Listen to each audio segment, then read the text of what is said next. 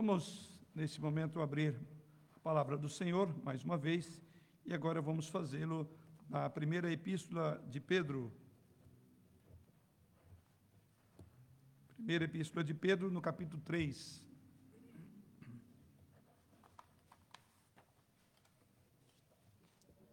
Nós vamos ler os sete primeiros versículos. Primeira epístola de Pedro, no capítulo 3, a partir do verso 1 até o verso de número 7.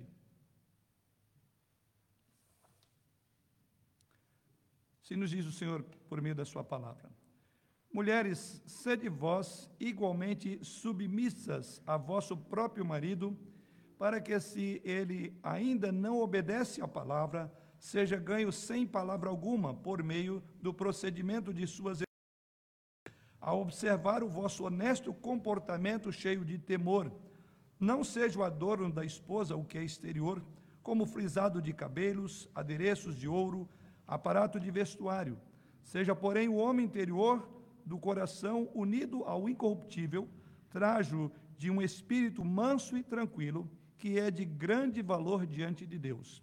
Pois foi assim também que a si mesmas se ataviaram outrora as santas mulheres que esperavam em Deus, estando submissas a seu próprio marido, como fazia Sara, que obedeceu a Abraão, chamando-lhe Senhor, da qual vós vos tornastes filhas, praticando bem e não temendo perturbação alguma. Maridos, vós igualmente vivei a vida comum do lar, com discernimento e tendo consideração para com a vossa mulher, como parte mais frágil. Tratai-a com dignidade porque sois juntamente herdeiros da mesma graça de vida, para que não se interrompam as vossas orações. Primeira Epístola de Pedro, capítulo 3, versos de 1 a 7. Domingo passado nós consideramos os seis primeiros versos desta passagem que lemos para a meditação dessa noite. Intitulamos naquela ocasião a, o tema Características da esposa cristã. E hoje vamos considerar o verso de número 7. Maridos, vós igualmente vivei a vida comum do lar, com discernimento e tendo consideração para com a vossa mulher, como parte mais frágil. Tratai-a com dignidade, porque sois juntamente herdeiros da mesma graça de vida, para que não se interrompam as vossas orações. Antes de entrar no assunto propriamente dito, a questão é: por que Pedro dedica um espaço maior para falar às mulheres? No nosso texto da semana passada, ou com base nesse texto, vimos que Pedro é, dedica aí os seis primeiros versículos para falar às mulheres. A razão é porque essas esposas cristãs, isso vimos na semana passada, elas encontravam-se em circunstâncias mais difíceis é, e precisavam, consequentemente, de uma orientação então, essa é a razão porque Pedro dedica uma parte maior dessa passagem para falar às mulheres.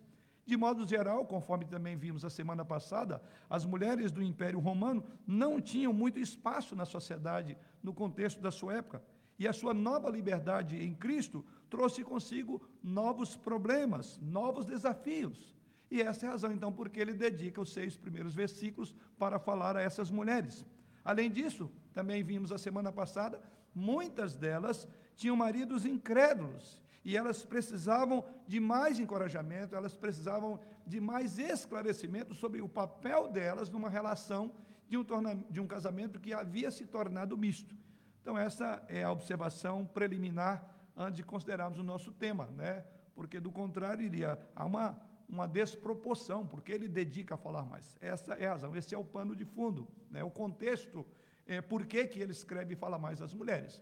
Mas, ao falar às mulheres, Pedro não deixa de fora também os maridos. E é aí onde nós vamos focar os nossos olhos nessa noite. No verso 7 agora, observe que ele requer que esses maridos exerçam a autoridade a qual Deus conferiu a eles, mas que o façam com prudência. Como líder, o marido tem o dever amoroso de ser sensível às necessidades da sua esposa aos seus medos, aos seus sentimentos de, de, de, de depressão, sejam eles quais for. Então, Pedro lembra das áreas de responsabilidade no relacionamento conjugal por parte do marido. Assim, ele dá ao marido aqui, ou aos maridos aqui, cinco é, deveres que eles deveriam observar. E assim, caminhamos para o primeiro desses deveres. Então, o primeiro dever que os maridos devem ter no exercício da sua liderança, e uma liderança amorosa, compreensiva, é que eles devem ser imitadores de Cristo. Ou seja, o primeiro dever é imite Cristo como seu modelo de casamento fiel. É a primeira coisa. E onde é que encontramos isso? Observe, queridos, que Pedro, ao começar o versículo de número 7, ele diz assim: Maridos, vós igualmente, essa expressão igualmente, chama-nos atenção. Igualmente ao quê? Ou igualmente a quem? A que que essa palavra igualmente está reportando? Alguns pensam que é da mesma maneira que as esposas.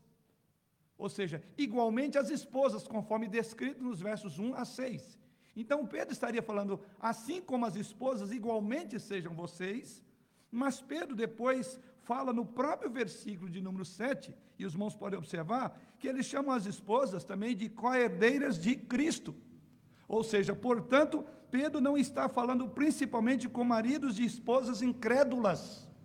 Aqui ele está falando a maridos crentes, porque ele diz que os dois são participantes da mesma graça. Quando Pedro diz maridos, então vós igualmente é, devem agir assim, ele quer dizer, como as esposas, vocês igualmente devem imitar a Cristo, porque elas imitam a Cristo. E essa palavra, então, ela vai nos reportar algo anterior ao nosso próprio texto. Volte aí, então, a uma poderosa ilustração que Pedro se utiliza, uma poderosa ilustração do modo como Jesus Cristo aviu, a, a, é, é, agiu.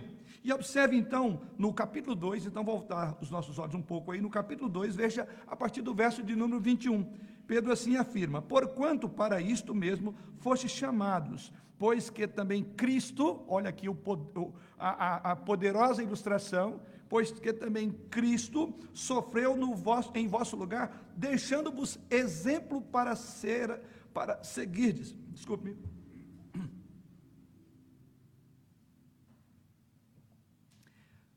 Deixando-vos exemplo para seguirdes os seus passos, o qual não cometeu pecado, nem dolo algum se achou em sua boca Pois ele, quando ultrajado, não revidava com ultraje. Quando maltratado, não fazia ameaças, mas entregava-se àquele que julga retamente, carregando ele mesmo em seu corpo sobre o madeiro os nossos pecados, para que nós, mortos para os pecados, vivamos para a justiça.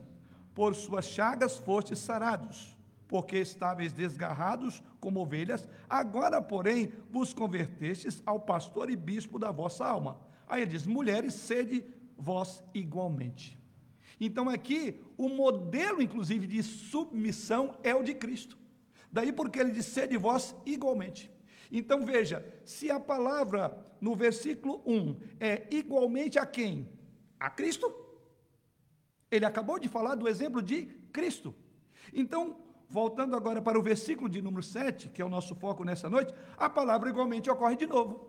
Ou seja, então, nós vamos ligar numa cadeia em que Pedro está dizendo, da mesma forma como as mulheres fizeram, elas obedeceram, porque assim como Cristo se submeteu à, à liderança do Pai e sofreu silenciosamente, não revidou, não maltratou, igualmente as mulheres sejam submissas, então igualmente está ligando a uma figura maior ou seja, nessa poderosa ilustração que encontramos no capítulo 2, versos 21 até o verso 25, Pedro diz: da mesma maneira que Cristo se comportou.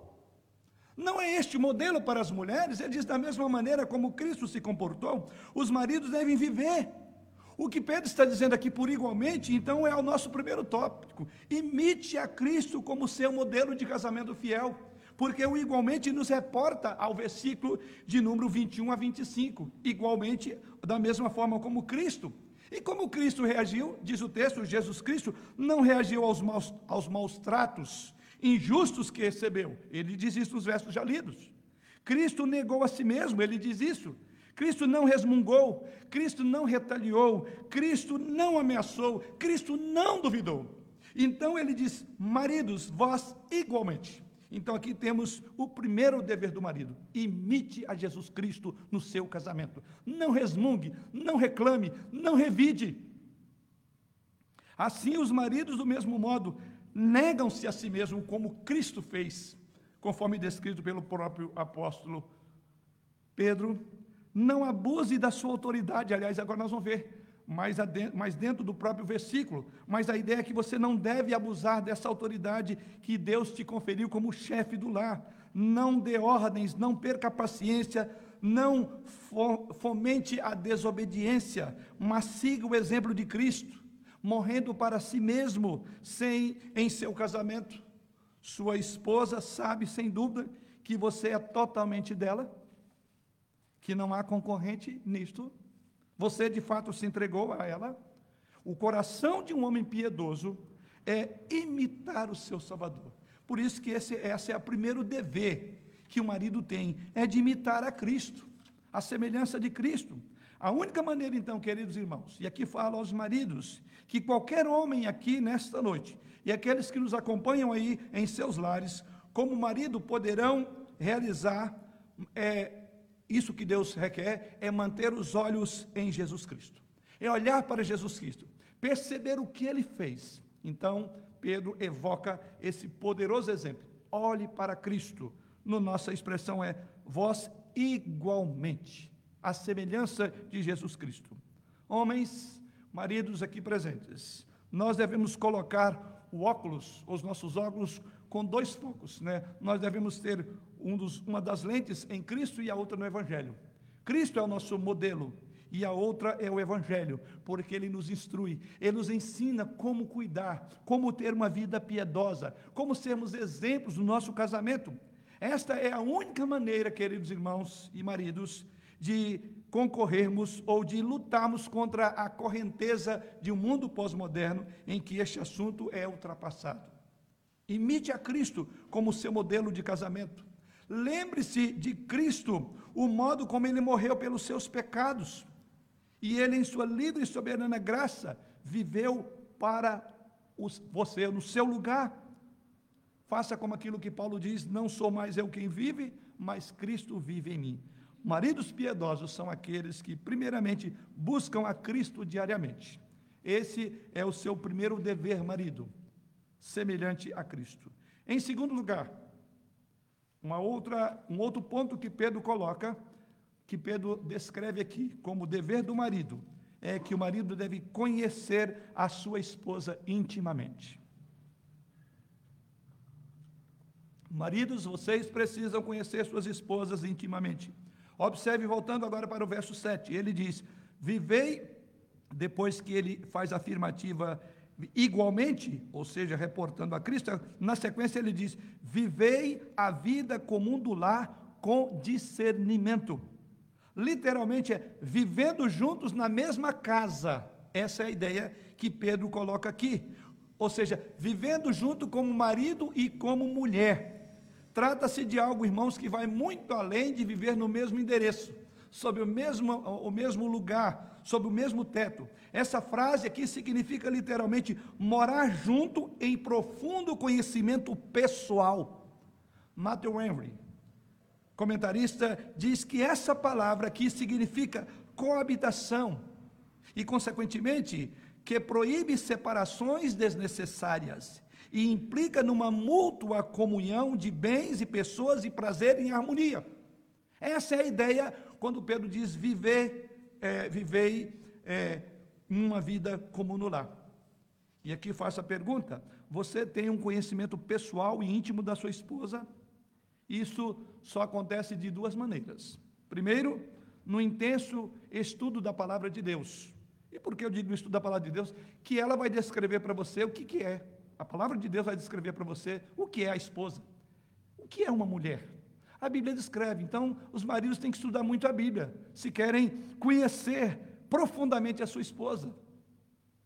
Por outro lado, como falamos que são duas as razões para você compreender isso, a outra você precisa de ter um conhecimento pessoal da sua esposa. Então você precisa de ter um olhar nas escrituras e um outro olhar na experiência prática, na sua convivência com a sua esposa. Ou seja, queridos irmãos, ao olhar para a sua esposa, você a vê com uma lente bíblica?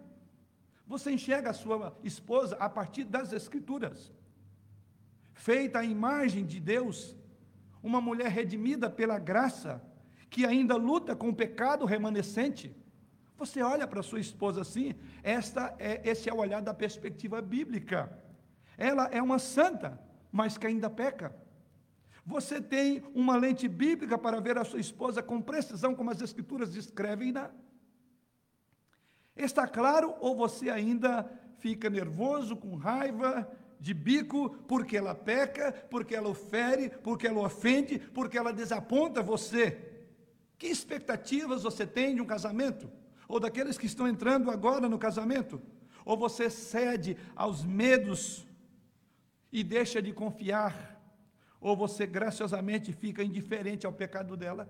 Quando eu digo graciosamente é porque a Bíblia diz que o amor cobre uma imensidão de pecado. Você enxerga com esse olhar gracioso, porque é assim que as Escrituras apresentam a mulher, como apresenta você também. Ou você gentilmente confronta a desobediência dela. Sim, esse é outro papel no conhecimento é confrontar quando ela desobedece aos padrões e os valores cristãos. E o mais importante, você, marido, fornece para sua esposa um modelo de obediência que vale a pena ela seguir. Ou seja, ela olhando para você, ela encontra essa imagem de Cristo em você. Igualmente, gravem bem, igual a Cristo, ela pode olhar para você e olhar na palavra de Paulo, como Paulo disse que deveria ser seguidor dele, como ele seguia Jesus Cristo. A sua esposa pode olhar para você e dizer: Esse meu marido pode parafrasear aquilo que Paulo dizia, ser de meus imitadores como eu sou de Cristo. Então, Paulo está falando exatamente isso. Pedro, melhor dizendo, está colocando isso aqui.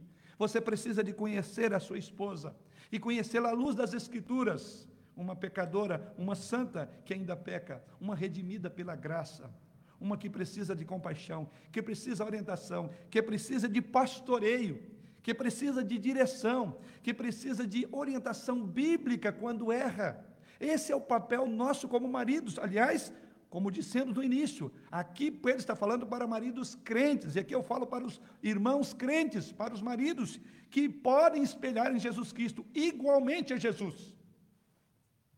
A palavra vivei a vida comum do lar, na, no texto aqui, revela que toda a sua vida é estar com ela.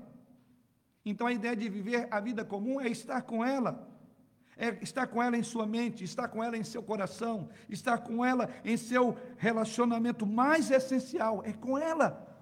O apóstolo está ordenando que os maridos, então, são responsáveis por uma estreita união do seu casamento. Eles são os primeiros responsáveis para manter esta unidade, esta união. Em outras palavras, o que Pedro coloca aqui, e é o mesmo que olhamos em todas as escritura, escrituras, que a Bíblia coloca o ônus da intimidade do casamento principalmente no marido e não na esposa. O ônus da intimidade do casamento é com o marido. É a eles que ela recomenda e orienta e exige para ter uma vida comum no lar. O que podemos dizer, em outras palavras, que se houver desvio, se houver distância ou insensibilidade no casamento, a culpa é do marido.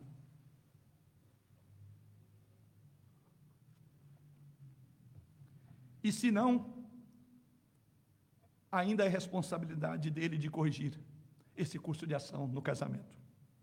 Prover as necessidades físicas e materiais do lar nunca deve ser um substituto, queridos irmãos, para compartilhar profundamente as necessidades da esposa.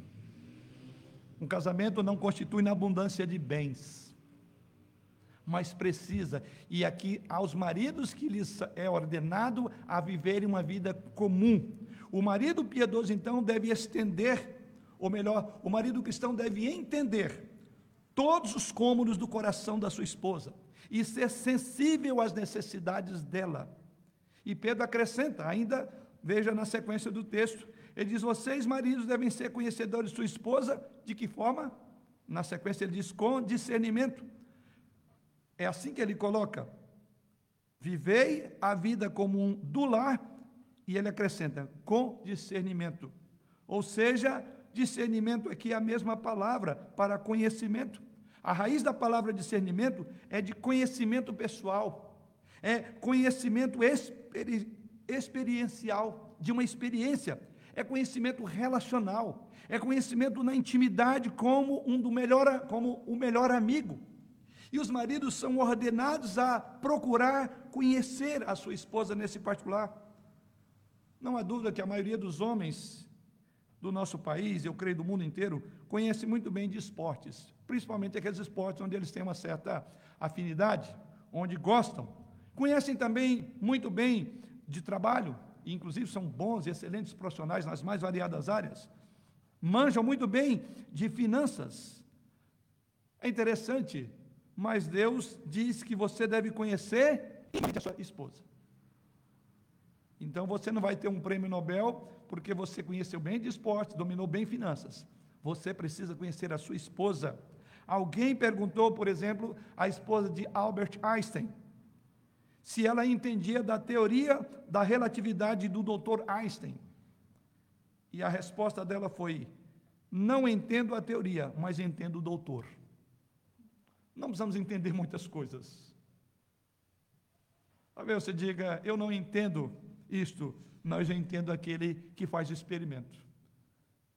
Seria muito exigir dela que entendesse a teoria, mas não era importância. Cabia ela, como esposa, entender o doutor Einstein.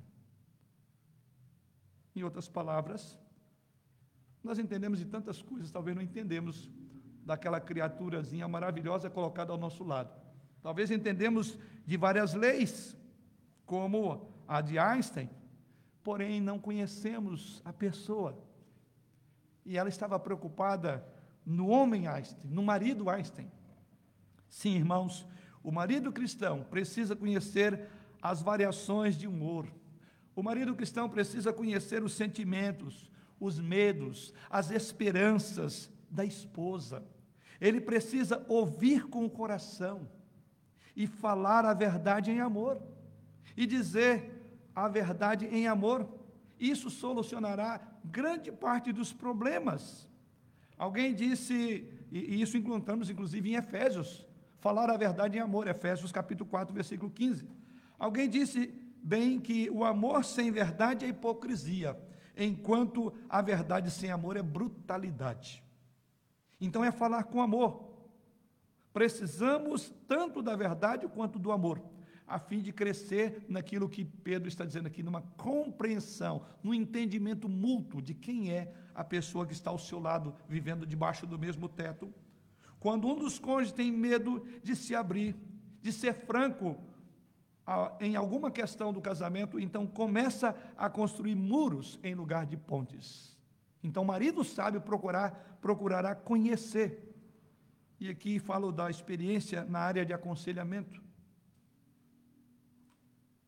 Em aconselhamento, ouço, ouço muitas esposas dizerem: Olha, meu marido não me entende, nós não conversamos, ele não sabe como me sinto ou o que estou pensando.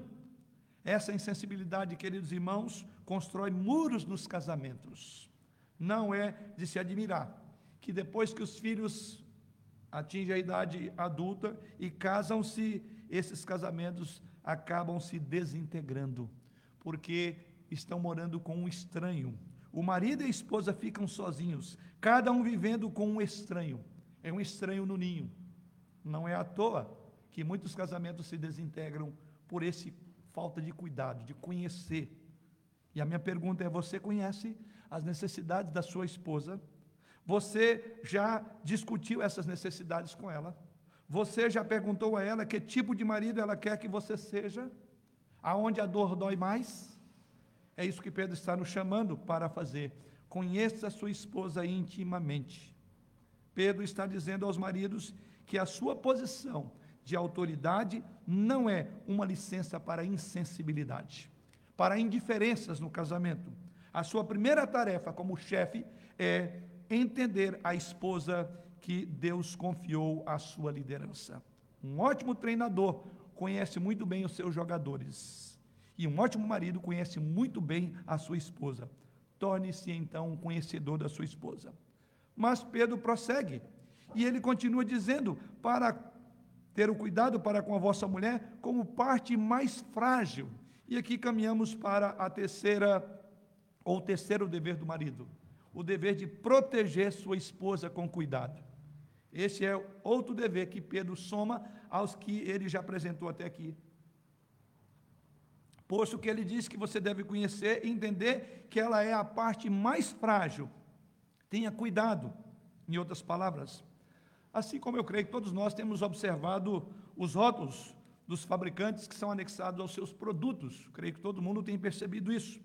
E ao observarmos esses rótulos, isso nos ajuda a manipular, a saber se aquele é um instrumento frágil, se ele pode se balançar, sob o risco de desconhecê-lo, quebrarmos aquilo que está dentro. Então, na embalagem vem sempre escrito lá que tipo de produto é aquele, como ele deve ser colocado, como ele deve ser manipulado.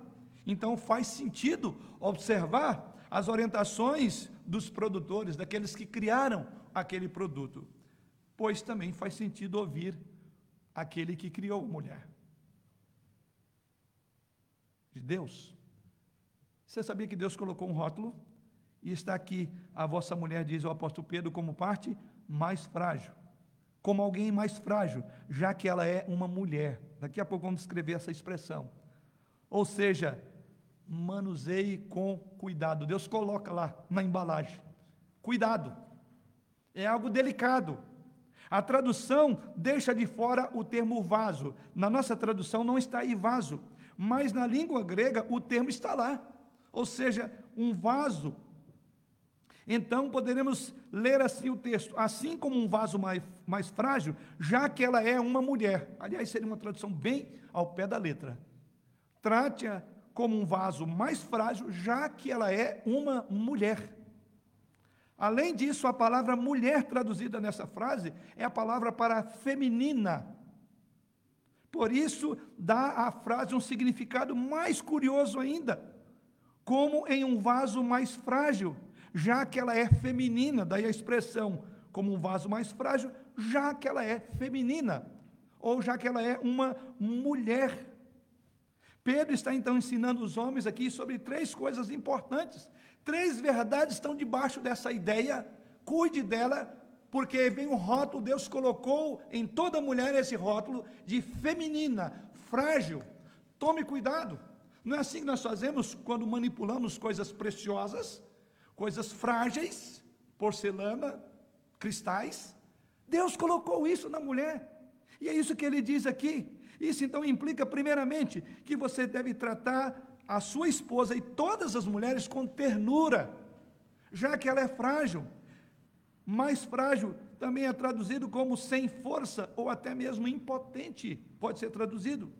E o que Pedro está colocando aqui é: trate a sua esposa com ternura, assim como a submissão não implica inferioridade de quem se submete a palavra mais frágil também não implica em que a esposa seja mais fraca de caráter, mais fraca de habilidades intelectuais, morais, de coragem ou de força espiritual em relação ao marido. Não é isso a fragilidade da mulher.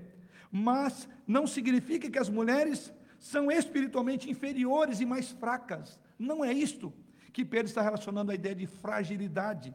Pedro quer que os maridos não tirem vantagem de sua posição de autoridade por serem mais frágeis. Não quer que exerça uma posição, é, aproveitar da força da argumentação e de ser o cabeça, sobrepor a esposa. Ele quer que é, ele exerça um papel em que respeite a esposa. Marido nunca use a sua posição como uma maneira de manipular, de controlar a sua esposa. Uma outra implicação que vem da palavra aqui é que mais frágil também pode estar se referindo à força física. Então ela precisa ser tratada com ternura por causa da força física do homem. O adjetivo mais frágil, então o adjetivo significa que é um comparativo. Mais do que. Então ela é mais frágil do que você. E aqui implica a ideia de que os maridos são fisicamente mais fortes. Não use então a sua força para dominar suas esposas, a sua esposa fisicamente. Os maridos devem ser provedores, protetores, corteses, com relação às suas esposas e com as mulheres em geral. Não use a sua vantagem física como justificativa para maltratar a sua esposa. Essa é uma implicação. E veja então que grande bênção as mulheres cristãs têm das instruções da palavra de Deus aos maridos, porque aqui é para marido crente. Então não existe esse negócio de bater na mulher, de brigar com a mulher, de torcer o pescoço da mulher. Pedro está dizendo absolutamente não. Deus colocou aí, respeite. Não use da sua força para sobrepor sobre a sua esposa, ou qualquer mulher que seja. É vergonhoso, é assustador, é lamentável o número de homens que usam exatamente o contrário. Homens ímpios, que não têm temor de Deus, que maltratam as suas esposas, que espancam, que batem, e me, com medo da sua força bruta, elas preferem silenciar. Nós acompanhamos várias vezes reportagem que você vê mulheres num, num, num submundo de horrores com seu marido e tem medo de é, chegar na polícia e falar do marido. E muitas engolem cala, calado. E muitas vezes nós não entendemos e ficamos pensando por quê? Por que ela não abriu a boca? Por que ela não foi na polícia? Por que ela não deu parte dele? Porque ela sabe quem está em casa. Ele não entende que na embalagem Deus diz: é mulher. Ela é frágil. Cuide assim. Homens precisam respeitar as mulheres em todas as áreas, moral, fisicamente. E aqui Pedro diz: Deus colocou nessa embalagem, ela é frágil.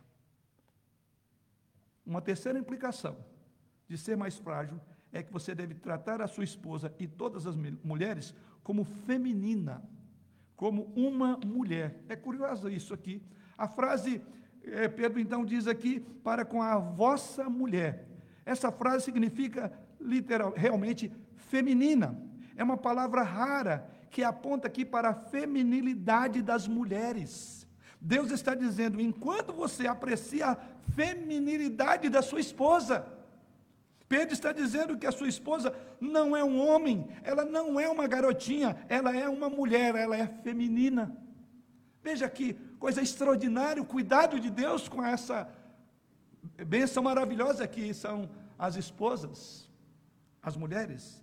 Então, em outras palavras, ela é mais terna, tenra, ela é delicada, ela é sujeita a enfermidades, a fraquezas, ela é menos capaz de suportar fadigas de labuta.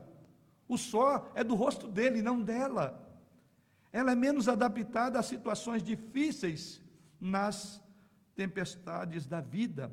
E como tal, então, Pedro colocou, diz que Deus colocou aí, dizendo, então ela deve ser considerada com bondade, com atenção especial. Ela não é homem, ela é feminina. Seja educado abra a porta, não deixe que ela levante fardos mais pesados, se você pode fazer isso por ela. Faça o trabalho mais duro, o trabalho que exige força. Por isso que Deus deu a você músculos, deu uma força para resistir. Falar, ah, isso é coisa do passado. Mas geralmente os filmes que mais particularmente eu gosto, não vou falar que me encanto, eu não estaria sendo verdadeiro. Geralmente esses filmes românticos, é muito comum. A minha esposa gosta muito disso. Eu acho que todas as mulheres gostam. Mas eu acho muito bonito aqueles filmes antigos do homem com aquele chapéuzão, ou as mulheres com aqueles vestidos belos e formosos, né? E aquela delicadeza, você fala que coisa linda, né? Ou seja, e o modo como tratava a cortesia, o respeito. Eu, falei, eu não gosto de filmes, é, eu acho muito demorado, envolve muito tempo, e eu tenho muita dificuldade de acompanhar mas perceba a delicadeza e diz como o mundo mudou. Deveria ser assim, é tão bonito, né? E eu acho que toda mulher, mesmo a mulher pós-moderna, ela vê aquela graciosidade, coisa linda dos dois, né? Quanto cavaleirismo, quanto respeito ele tem por ela. Isso é o correto, porque ela é feminina. Apesar de o marido ter mais autoridade, deve ainda assim honrar, deve sustentar, deve amar a sua esposa. Observe aqui, eu diria, uma aparente contradição. A esposa, que é fisicamente mais frágil, como Pedro coloca aqui, ela submete à autoridade do marido e ainda assim ela recebe honra e respeito dele. Isso então nos leva ao quarto a quarta característica, ou mesmo a quarta responsabilidade, quarto dever que o marido tem. Ou seja, valorize sua esposa diligentemente. É aquilo que Pedro nos remete. Por isso ele diz assim: tratai-a com dignidade, na sequência. Tratai-a com dignidade, e ele vai dizer: porque sois juntamente herdeiros da mesma graça de vida. Literalmente, atribua seu valor como também co-herdeiro no favor da vida divina, ou da vida presente. Pedro então diz aqui: aqui está a sua tarefa, marido. O termo aqui, tratar com dignidade, é, significa atribua honra. E está inclusive no presente. Ou seja, então Deus está dizendo aqui que você vai tratar ela com dignidade não apenas no dia do aniversário dela, ou no dia dos namorados, ou no aniversário dela, mas o tempo todo ela deve ter essa dignidade. Trate é o tempo todo, todo o tempo, tratar com dignidade. É muito bom ver que são lembradas no dia do seu aniversário, no dia dos namorados. Mas melhor ainda, a mulher que é lembrada todos os dias. E aqui Pedro está dizendo, ela é digna, não só em função do aniversário que ela fará, mas por ser feminina, frágil, você deve tratar à altura isto, com dignidade. Ao lado, trate como se ela tivesse um preço alto, seria, em outras palavras. Honrar significa dar valor devido a algo que é valioso para você.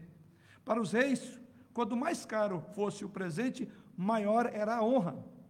Para os maridos, honrar a esposa é tratá-la como se ela fosse o presente mais valioso que você recebeu. Aliás, como se fosse, não, a Bíblia diz que é o presente mais valioso. Quer prova disso? Provérbios 31, versículo 10.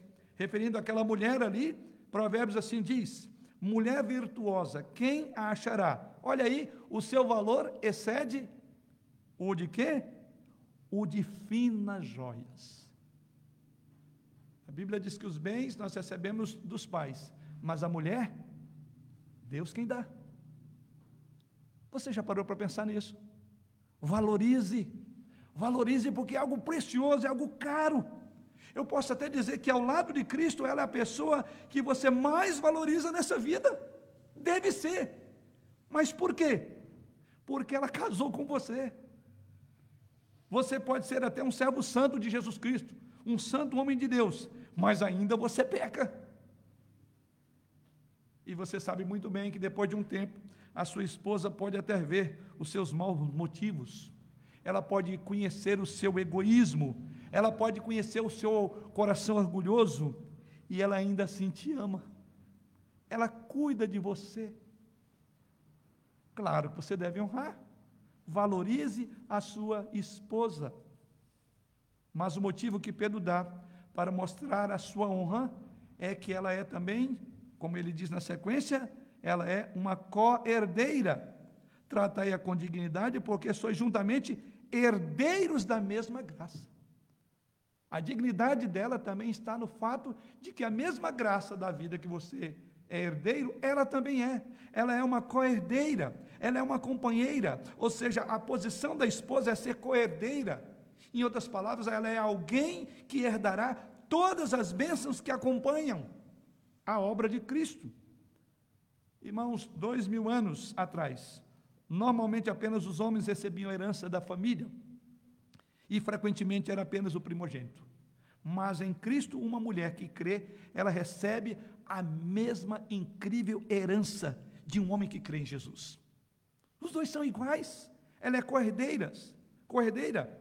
Maridos e mulheres, então, são igualmente herdeiros da graça da vida diária espiritualmente como homem e mulher, são um em Jesus Cristo. São herdeiros. Então é alguém de alto valor. O que ela herda com você? O versículo continua dizendo: a graça da vida. Essa expressão, a graça da vida, pode ser uma referência ao casamento, chamando o casamento o melhor que existe na vida. É o grande bem que Deus nos dá. O casamento, com sua unidade, seu perdão, o casamento que envolve intimidade, alegrias, companhia, amor, é um lembrete de que há uma graça da vida sobre você. E ela é herdeira. A graça não é, como o próprio nome indica, não é merecida. nem conquistada, nem trabalhada, é dádiva de Deus. A vida é uma dádiva de Deus. Assim como o casamento é uma dádiva de Deus, é uma bênção, cheia de várias outras bênçãos. Então a graça da vida é a expressão da graça de uma vida abundante, que se pronuncia, que se manifesta no relacionamento matrimonial de um casal cristão. Então, queridos irmãos, somente voltando para Cristo é que você pode experimentar a graça da vida, porque vocês são coerdeiros. Qualquer casamento feito à maneira de Deus, pelo poder de Deus, para a glória de Deus, certamente é aquilo que Pedro diz: ele será rico em vida e em graça. Finalmente, em quinto lugar, o marido precisa trabalhar no seu casamento, tem que se empenhar este é outro dever do qual Pedro encarrega os maridos. Trabalhe pelo seu casamento. Veja como Pedro termina essa frase, esse, esse versículo. Ele diz lá: para que não se interrompam as vossas orações. Para que não se interrompam as vossas orações. Observe as duas primeiras palavras. Para que? Essa expressão para que, aqui, Pedro usa essas palavras para descrever não um propósito, não é com este propósito, mas um resultado.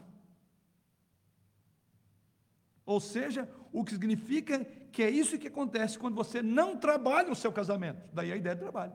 Se você não investir, não trabalhar no seu casamento, isso será um resultado. E qual é o resultado que Pedro diz? Você não será ouvido por Deus, as suas orações não subirão ao, subirão ao Senhor. Essa é a consequência. É isso que você colhe quando semeia indiferença em relação à sua esposa. Outro ponto importante é que o verbo aqui está na voz passiva, que significa que não é algo que você faz, mas é algo que Deus faz com você, como parte da disciplina amorosa para os maridos que não trabalham. Não é você que faz isso, é Deus que vai fazer.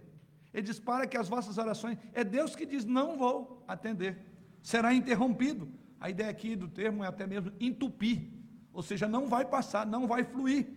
Também está no presente com a ideia de continuidade. Por um longo tempo você não será ouvido. Não é você que não fará, é Deus que terá uma ação direta de disciplina, dizendo: Eu não vou te ouvir. Será interrompido uma relação com a esposa negligenciada, um marido que não trabalha continuamente em seu casamento terá as suas orações prejudicadas. Você precisa trabalhar. Quem de nós pode sobreviver sem orações, sem comunhão com Deus? Nenhum de nós. Então, trabalhe, lute por este casamento. A raiz do verbo aqui interromper significa cortar.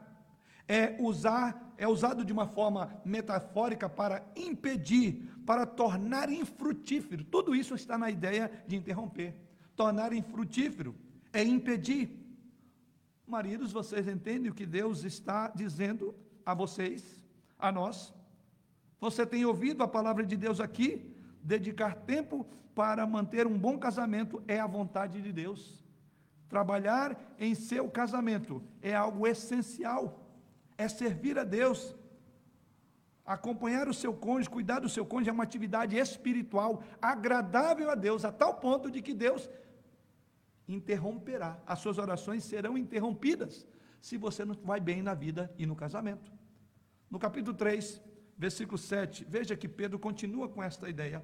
No, no, capítulo 3, verso 7, ele fala das orações que são interrompidas por falta de um marido que trabalhe e que lute pelo seu casamento, de um marido que cumpra os deveres aqui apresentados. Mas ele prossegue essa mesma ideia. Veja no versículo 12 do mesmo capítulo, ele diz lá: Porque os olhos do Senhor repousam sobre os justos, e os seus ouvidos, olha aqui, ouvidos de Deus, estão abertos às suas súplicas, mas o rosto do Senhor está contra aqueles que praticam males. Pedro não para por aí, olha agora o capítulo 4, versículo 7. Ele diz lá: Ora, o fim de todas as coisas está próximo, sede, portanto, criteriosos e sóbrios a bem das vossas orações. Então, se você olhar nesse capítulo 7, o versículo 7, o versículo 12 e no capítulo 4, o verso de número 7, você perceberá aí que há uma linha comum que une os três textos. E o que, que é a linha comum que vemos nesses três versículos? Eles ensinam Não que a oração nos ajuda a viver corretamente, mas que viver corretamente nos ajuda a orar. A oração não nos ajuda a viver corretamente. Esses três textos nos ensinam, na verdade, que viver corretamente nos ajuda a orar. Observe que é uma condicional nos três textos. O ponto de Pedro, então, nos três textos é que Deus designou uma maneira de você viver que nos ajuda a orar. Viva desta forma e isso contribuirá para que as suas orações sejam ouvidas e atendidas por Deus. Ou seja, existem maneiras de viver que impedem as orações. E há uma maneira de viver que ajuda a orar.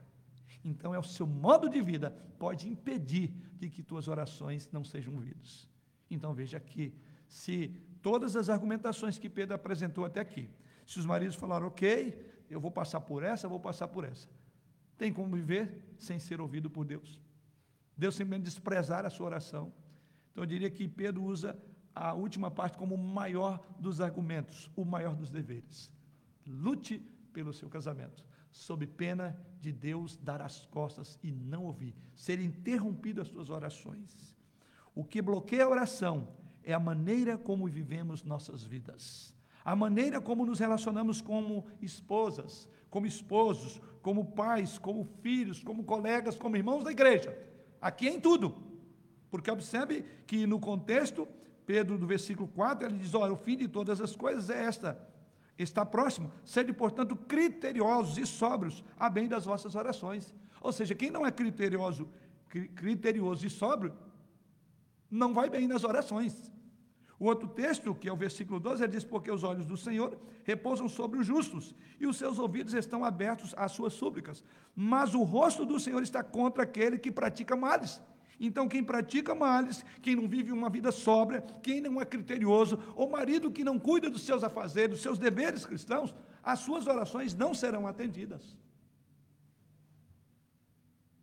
Orar é mais do que ajoelhar diante do Senhor e levantar nossa prece. Orar está envolvido num contexto de uma vida. A bem das orações, vivamos bem. Cuidemos e cumpramos a nossa missão. Então, manter aberto o caminho da oração a Deus envolve então um esforço consciente, envolve trabalho. Em cada um desses textos, Pedro está dizendo para fazer algo, para que as nossas orações não sejam prejudicadas. Faça algo. Em outras palavras, uma vida de oração livre, aberta, real e satisfatória não é automática. Depende do modo como você vive. Porque isso determinará se as suas orações serão ouvidas ou não. Não é a questão só de fé, é uma questão de vida. Por isso que o termo oração eu acho muito interessante. Ele é composto, é orar mais agir. Oração. As minhas, a minha atitude poderá determinar em grande parte, não apenas a minha fé, a minha crença de que Deus fará, mas o modo como eu vivo, isso depende. Lembra quando Deus ordena ali no Antigo Testamento: se o meu povo que se chama pelo meu nome se orar, humilhar, converter dos seus maus caminhos, então eu ouvirei. Então, querido, a sua vida diária está ligada diretamente à sua oração. Se você não vive à altura do seu chamado, as suas orações não estarão sendo ouvidas por Deus não só do marido que não cumpre com o seu papel. Então, a bem das nossas orações, que vivamos bem. Por isso que alguém diz: Olha, eu não posso fazer muita coisa, mas eu vou orar por você. Como que orar fosse a, a última coisa numa lista de prioridades, numa lista de recursos você vai buscar, eu vou orar por você. Ou como se fosse algo simples orar. Não é simples orar. Oração tem a ver com uma vida, tem a ver com o envolvimento com as coisas as quais Deus colocou diante de nós. Para concluir. Para concluir, os maridos então devem cultivar um relacionamento renovado com a sua esposa. Sendo assim, primeiro, maridos, avalie suas afeições. Ao lado de Cristo, eu pergunto, ela, a sua esposa, é a maior alegria? Ao lado de Cristo, ela é o seu maior tesouro, o seu deleite? Se algo recebe do seu afeto, ou se algo recebe mais afeto do que sua esposa, tem alguma coisa errada no seu casamento, na sua vida. E eu diria: arrepende-se disto. Volte o seu coração para a sua esposa. A grama nem sempre é mais verde do outro lado da seca. A grama é mais verde onde você rega. Você tem regado, ela será mais verde. E muitos casamentos têm degringolado porque não tem sido regado. E entenda que ela não é mais verde do outro lado, mas onde ela é regada, ela será mais verde. Segundo ponto, na conclusão, continue trabalhando para amar. Continue trabalhando para amar. Como crente, você tem o amor de Cristo derramado em seu coração. E o amor de Cristo é infinito, maior do que você pode imaginar. Portanto, então, continue trabalhando de maneira a mostrar amor também ao seu cônjuge. Vimos que a falta do trabalho do marido em, em, relação ao seu casamento impede as suas orações, interrompe as orações. Então, trabalhe, trabalhe, trabalhe. Não apenas como um, uma força bruta para pôr pão e alimento em casa, mas trabalhe pela vida comum do lar, trabalhe pelo amor que você tem à sua esposa, no cuidado dela por ser feminina, ser frágil. Trabalhe isso. Continue trabalhando, marido e mulher, para amar um ao outro. Se você ama Cristo, você pode amar também o seu cônjuge. Em terceiro lugar, passe tempo regular junto e lute por esse tempo. Isso é fundamental para o casamento. Você não pode amar a Cristo sem desfrutar de um tempo especial com Ele. E você também não pode amar a sua esposa, o seu cônjuge, sem passar um tempo regular com ele ou com ela. Daí porque Pedro diz: viva a vida comum do lar. Uma noite de encontro, no café da manhã, antes das crianças levantarem, antes de ir dormirem, mas passe um tempo regular com a sua noiva, com a sua esposa. Dedicamos tempo a tantas coisas e estamos sempre correndo atrás de mais tempo, de mais tempo. Você tem tirado um tempo particular para passar junto, para pensar, para conversar sobre a relação, sobre o casamento, sobre os filhos? E em quarto lugar, sature o seu casamento em Cristo e em sua obra. Ele é um modelo para as esposas. Daí a palavra igualmente para os maridos reporta a Jesus. A palavra igualmente no verso 1 para as esposas reporta a Jesus. Então, sature de Cristo no seu casamento, da sua obra. É o paradigma, é o padrão a ser seguido, tanto para as esposas como para o esposo. Então, comece a ministrar junto um ao outro. Estude junto, orem juntos, desfrutem juntos do Senhor, celebrem juntos o casamento, lembrem-se do Evangelho, compartilhem o Evangelho frequentemente. E só assim poderemos de fato ter casamentos que glorifiquem a Deus, que glorificam a Deus e uma vida é, familiar abençoada, alegre, e o casamento ser de fato uma grande bênção.